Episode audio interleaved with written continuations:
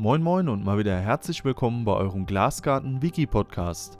Ich bin der Nils und wir sind heute mit dem Thema am Start, das Einstellen der idealen Wasserhärte.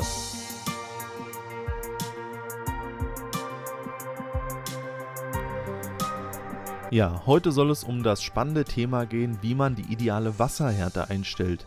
Gerade auch Anfänger, vor allem auch in der wirbellosen Haltung, tun sich anfangs sehr schwer, eine bestimmte Wasserhärte zu erreichen. Ja, und mit dieser Podcast-Folge wollen wir hier ein bisschen Abhilfe schaffen. Zuerst einmal fangen wir mit dem Thema an, wie kann ich die Wasserhärte verringern? Erster Unterpunkt hier wäre das Thema Verschneiden. Es gibt verschiedene Möglichkeiten, Leitungswasser für Aquarientiere passend umzugestalten. Bei weniger empfindlichen Tieren im Aquarium wird oft einfach Leitungswasser mit destilliertem, demineralisiertem oder Umkehrosmosewasser vermischt. Je nach den Ausgangswerten wird ein passendes Verhältnis ausgewählt, um zum Beispiel die Gesamthärte zu halbieren. Muss man hier das Leitungswasser mit derselben Menge an destilliertem Wasser vermischen. Das Ergebnis Härte beim Verschneiden gleich Vermischen von Wasser verschiedener Härtegrade wird wie folgt berechnet: Härte 1 mal Menge 1 plus Härte 2 mal Menge 2 geteilt durch Menge 1 plus Menge 2 und das ergibt Härte des verschnittenen Wassers um das Ganze vielleicht etwas zu vereinfachen, hier mal ein Beispiel. Man hat Leitungswasser mit einem GH von 14 und Umkehrosmosewasser mit einem GH von 0. Für den Wasserwechsel werden 14 Liter gebraucht. Wir möchten herausfinden, was wir für ein GH erreichen, wenn wir beide Wasser im Verhältnis 50 zu 50 mischen, also jeweils 7 Liter.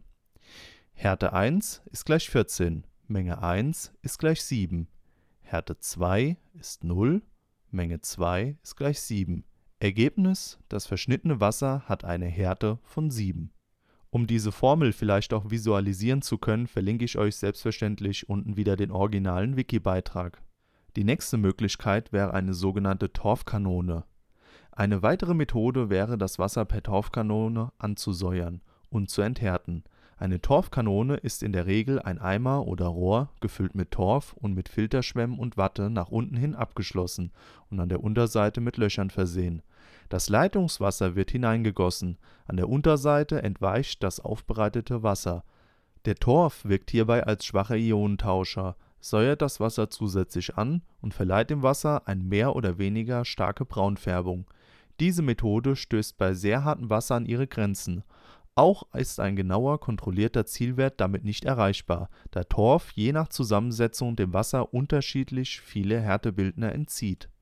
Die nächste Möglichkeit wäre eine Umkehrosmose oder ein Vollentsalzer. Eine weitere, vor allem bei Züchter und bei Haltern empfindlicherer Tiere und Pflanzen verbreitete Methode ist das Remineralisieren von Umkehrosmosewasser oder vollentsalztem Wasser. Nachdem die Wichtigkeit der Wasserwerte pH, GH kH und die Auswirkung auf die Tiere bei nicht für die Art passenden Werten bekannt ist und viele Aquarianer sich nicht auf die Art begrenzen wollen, die in den meisten Leitungswassern artgerecht gehalten werden können, ist es durch verschiedene Methoden möglich, dem entmineralisierten Wasser wieder Mineralien, und zwar in der Menge und Form, wie sie benötigt werden, hinzuzufügen. Die Menge und Form der Mineralien ist abhängig von der Tierart, für die das Wasser aufbereitet wird Daher versuchen wir hier, den Ausdruck richtige oder falsche Wasserwerte zu vermeiden. Nun gehen wir zu dem anderen großen Thema, die Wasserhärte erhöhen.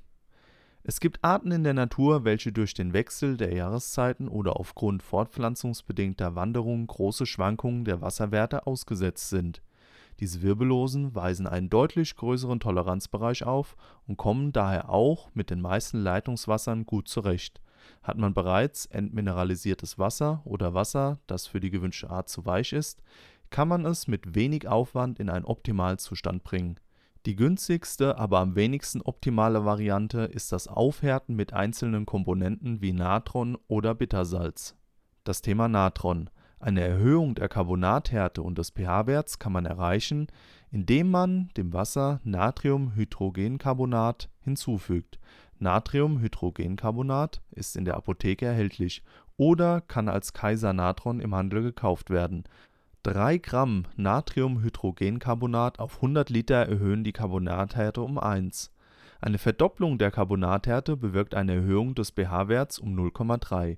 In der Praxis kann durch eine gleichzeitige Verminderung von CO2 im Wasser die Erhöhung des pH-Werts von über 0,3 ausfallen. Nun zum Thema Bittersalze. Eine Erhöhung der Gesamthärte kann man zum Beispiel durch Bittersalze erreichen. Hier erreicht man eine Erhöhung um 1 dGH mit 4,4 Gramm Bittersalz auf 100 Liter es empfiehlt sich nicht, mehrere Salze gleichzeitig hinzuzugeben, da einige miteinander reagieren und ausfallen, sprich sich als nicht lösliche Kristallen am Boden ablagern es gibt noch viele weitere Mineralien, die sogar GH und KH gleichzeitig erhöhen.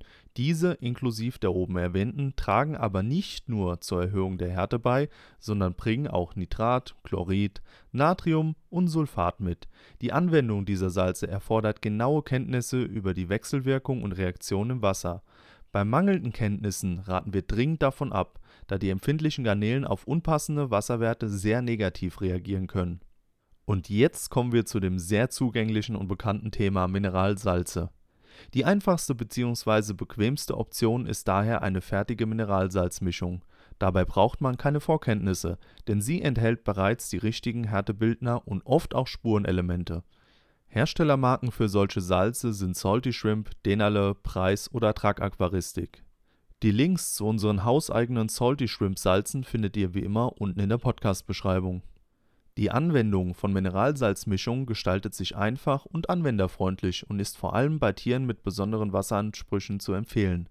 Beispiele für solche Tiere sind Fische aus dem Amazonasgebiet, aus dem Malawi und Tanganjika-See oder auch Garnelen aus den Sulawesi-Seen und Weichwassergarnelen wie Caridina logemani, die Bienengarnele, Caridina serrata und andere Angegeben ist meist, wie viel Gramm Mineralsalz die GH und KH um welchen Wert ansteigen lassen, so kann man sich leicht die Dosierung errechnen, die man für seine Tiere braucht.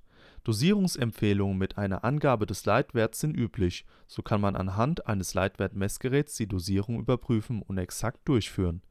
Diese sind vor allem bei leichtlöslichen Salzen wie dem Salty Shrimp GH Plus sinnvoll. Bei schwerer löslichen wie etwa für Sulawesi-Garnelen empfiehlt sich die Dosierung nach Gramm Leicht lösliche Salze für Weichwassertiere wie Bienengarnelen und auch für Garnelen, die härteres Wasser bevorzugen wie etwa Neocaridina davidi, werden einfach dem Wechselwasser außerhalb des Aquariums zugegeben, kurz umrühren, fertig. Schwerer lösliche Salze brauchen dagegen etwas mehr Aufwand um zum Beispiel das Solavesi Mineral 8,5 optimal zu lösen, sollte das Wasser bereits einige Tage vor dem Wasserwechsel aufbereitet werden. Hier gibt man die angegebene Menge auf das aufzuhärtende Wasser und führt CO2 zu. Nach etwa drei Tagen hat sich der Großteil des Salzes gelöst. Anschließend muss das CO2 wieder durch einen Luftsprudler ausgetrieben werden eine weitere Möglichkeit ist die Zugabe in aufgekochtes und kurz abgekühltes, aber noch heißes Osmosewasser. Hier gehen die Mineralien relativ schnell in Lösung, jedoch bleibt auch hier ein Teil ungelöst. Ungelöste Bestandteile der Salze müssen immer mit ins Aquarium gegeben werden, sie lösen sich mit der Zeit noch auf ja, das soll es zu diesem Thema gewesen sein, wo wirklich einige Aquarianer gerade auch in der wirbellosen Haltung eher vorscheuen. Ich würde aber sagen, wenn man hier mal in der Thematik ein bisschen drin steckt, ist das Ganze doch wirklich nicht so schwer wie befürchtet. Die Links zu unseren empfohlenen Mineralsalzen und zu dem ausführlichen Wiki-Beitrag mit einer Tabelle findet ihr wie immer unten in der Podcast-Beschreibung.